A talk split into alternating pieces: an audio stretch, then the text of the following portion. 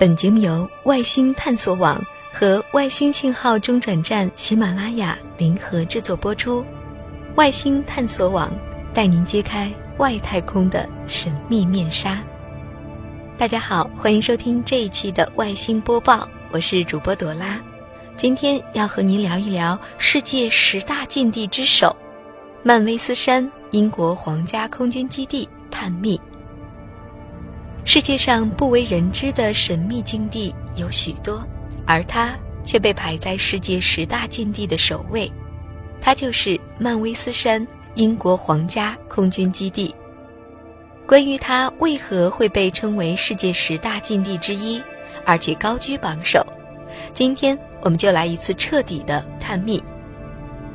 也许你并不知道曼威斯山英国皇家空军基地是干什么的。也不知道它到底是个怎样的存在，但你只要听到世界十大禁区，就一定会止不住好奇心去探索了解。曼威斯山英国皇家空军基地是世界上十分奇妙的地方，许多人穷尽一生也只可能听到过，真正能够见上一次的人都绝无仅有。相信，如果可以进入其中一窥究竟，那么足够成为能跟他人吹嘘的资本了。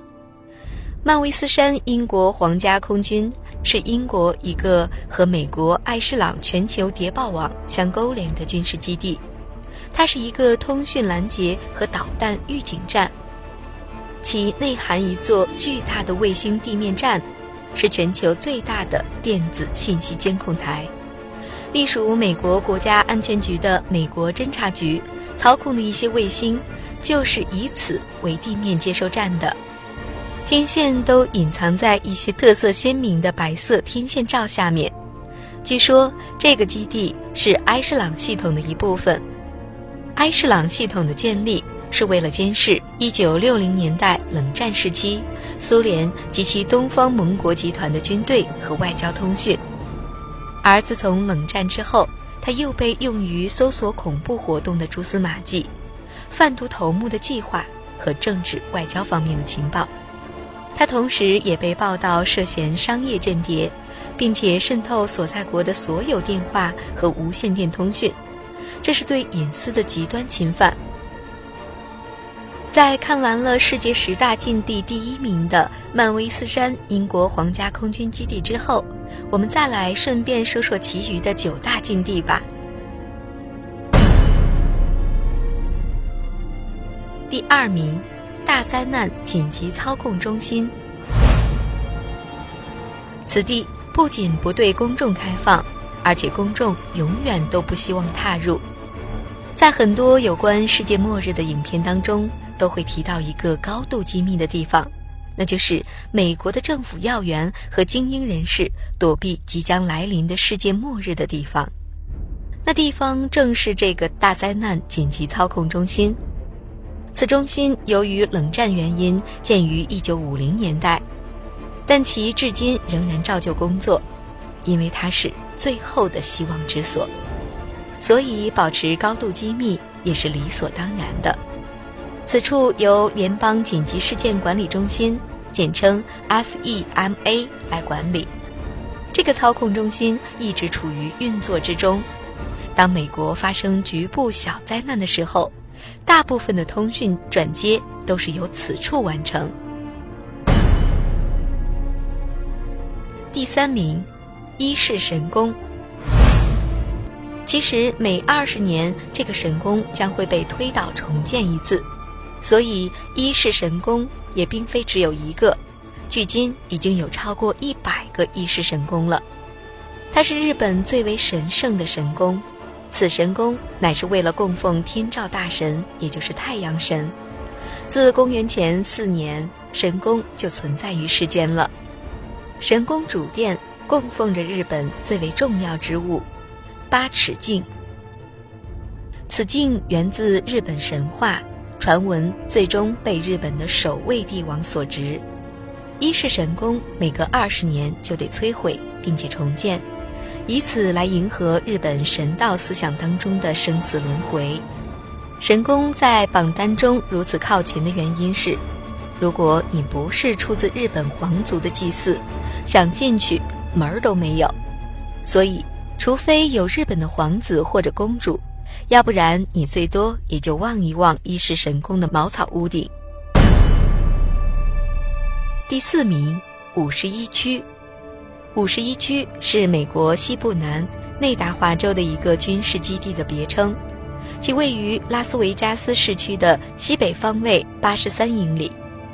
此军事基地的中心，也就是马夫湖南岸，有着全美最大的秘密军事机场。而这个军事基地的主要用途，就是为了进行飞机和武器系统的研发测试。美国政府对这个军事基地的保密，使得其披上了一层神秘的面纱。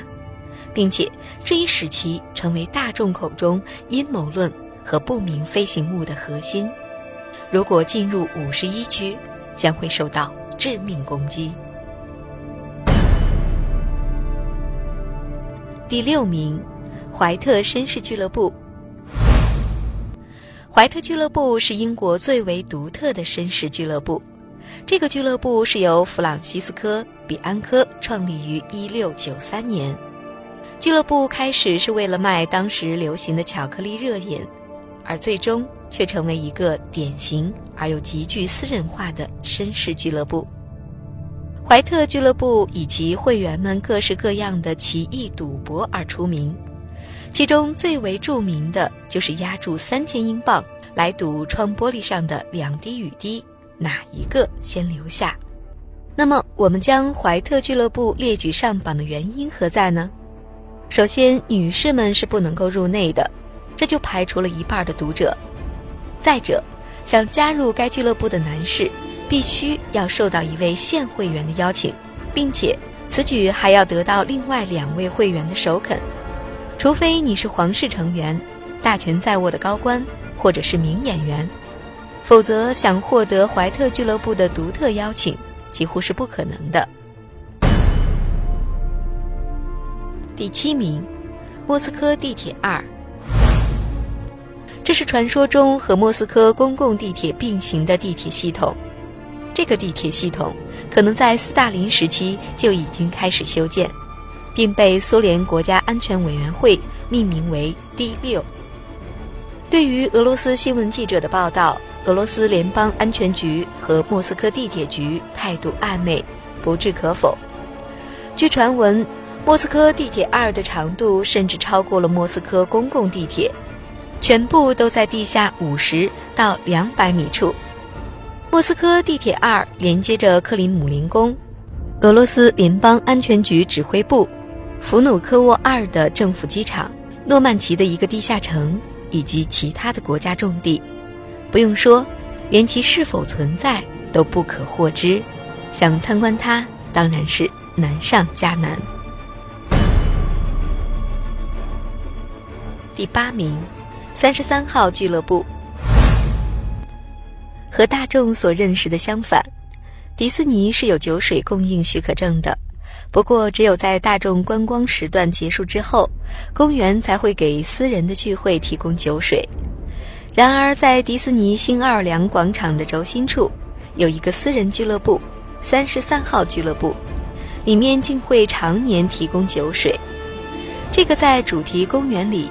一直披着神秘面纱俱乐部的入口，挨着坐落在三十三号皇室大街的蓝河餐馆。俱乐部的门头上有一块刻着“三十三”醒目而华丽的地址名牌。上缴大约一到三万美元的会费，就能够加入并且成为俱乐部的会员。会员有着私人停车位，但是如果你想加入，那么排队估计得排到十四年后了。第九名，梵蒂冈机密档案室。在以前的排行榜当中也提到过此处。这个档案室除了名字很机密外，别无其他机密可言。你可以阅览想看的文件，但不可以进入档案室。你必须要提交文件阅览的申请书，然后档案室就会将文档提供给你。这和朗·霍华德和丹·布朗联合制作的电影。天使与魔鬼不同，这里的文件是全部可以阅览的，但并没有被禁的科学理论和巨著的备份。在这里面，你唯一不可以一窥究竟的，是七十五年内的文件，也就是在保护外交和政府的信息。档案室为那些有意阅览者提供目录索引。据估计，梵蒂冈机密档案室的书架有五十二英里长，也就是八十四千米，仅可供参考的目录就有三万五千卷。第十名，梅日戈尔耶镇。梅日戈尔耶镇是俄罗斯一个封闭的村镇。据传闻，镇里住的都是在亚曼塔瓦山周边从事高度机密任务的工作人员。直到1979年，这个小镇才为世人所发现。亚曼塔瓦山高达1640米，是乌拉尔山脉南部最高的山峰，连接着考斯温斯凯山脉。它曾被美国怀疑是一座工程浩大的核设施之地，亦或是一所煤仓。在二十世纪九十年代，苏联解体之后，美国的卫星影像观测到了此处进行的大型发掘工程，而那时正值叶利钦亲西方时期，在设施顶部修建了两座军事要塞，别洛列斯克十五和别洛列斯克十六。